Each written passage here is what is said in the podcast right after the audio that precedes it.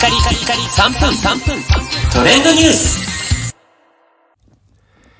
ナビゲーターのしゅんです。今日あなたにご紹介するのは自然の中のもう一つの家サブスクサービスサヌ体験レポートその2についてご紹介いたします。えー、おとといですねこのサヌという、まあ、自然の中のもう一つの家に住むサブスクサービスということでご紹介させていただいたもの。今ですね3泊目ということでこれ今聞こえますか？焚き火の前で今この収録してます。はい。ということで絶賛焚き火が燃えてるんですけれどもえー、このサブスクサービスのですね各キャビン、まあ、コテージみたいな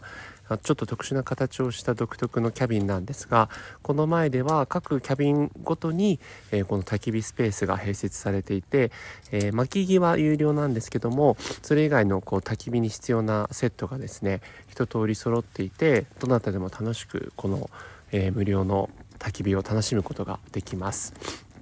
またですね、えーそのキャビンの、えー、特徴としてはこうでっかい、えー、窓があるんですけどそこにですね白い、えー、レースカーテンを引くともうスクリーンのように使えるので実は備え付けのプロジェクターを使って、まあ、映画とかですね好きな映像とかをこう映し出すこともできることになってます。なのでさながらこうミニ映画館的な形で、え室内でですねそういったものを楽しむということもできるんですね。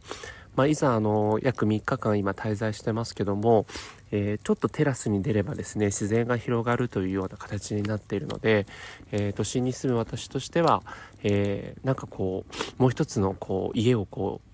あ自然の中で暮らすってこういう感じなのかなっていうそんな体験ができているなというのが今、えー、実感としてあります。で特徴なのはホテルと違ってですねあの広い、えー、結構こうトースターとかオーブンレンジとか炊飯器とか、えー、その辺のこうキッチン周りあと調味料も一通り揃ってるんですけども調理器具とかもそこでこう自炊をして、えー、食べながらですね、えー、ワーケーションをするというあたりからすると、まあ、ホテルの滞在とはまた一味も二味も違うこうまさにこう自然の中で暮らすというサービスになってるんじゃないかなというふうに実感しております。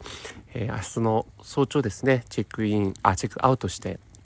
変えるんですがえー、様々なところでこの拠点ができるということで今後もこのサルというねサービス注目していきたいと思います、えー、また追ってですね、えー、どんなサービスなのかまた気になるとこあれば是非あのコメントなどで、えー、質問をください。それではまたお会いしましょう。Have a nice day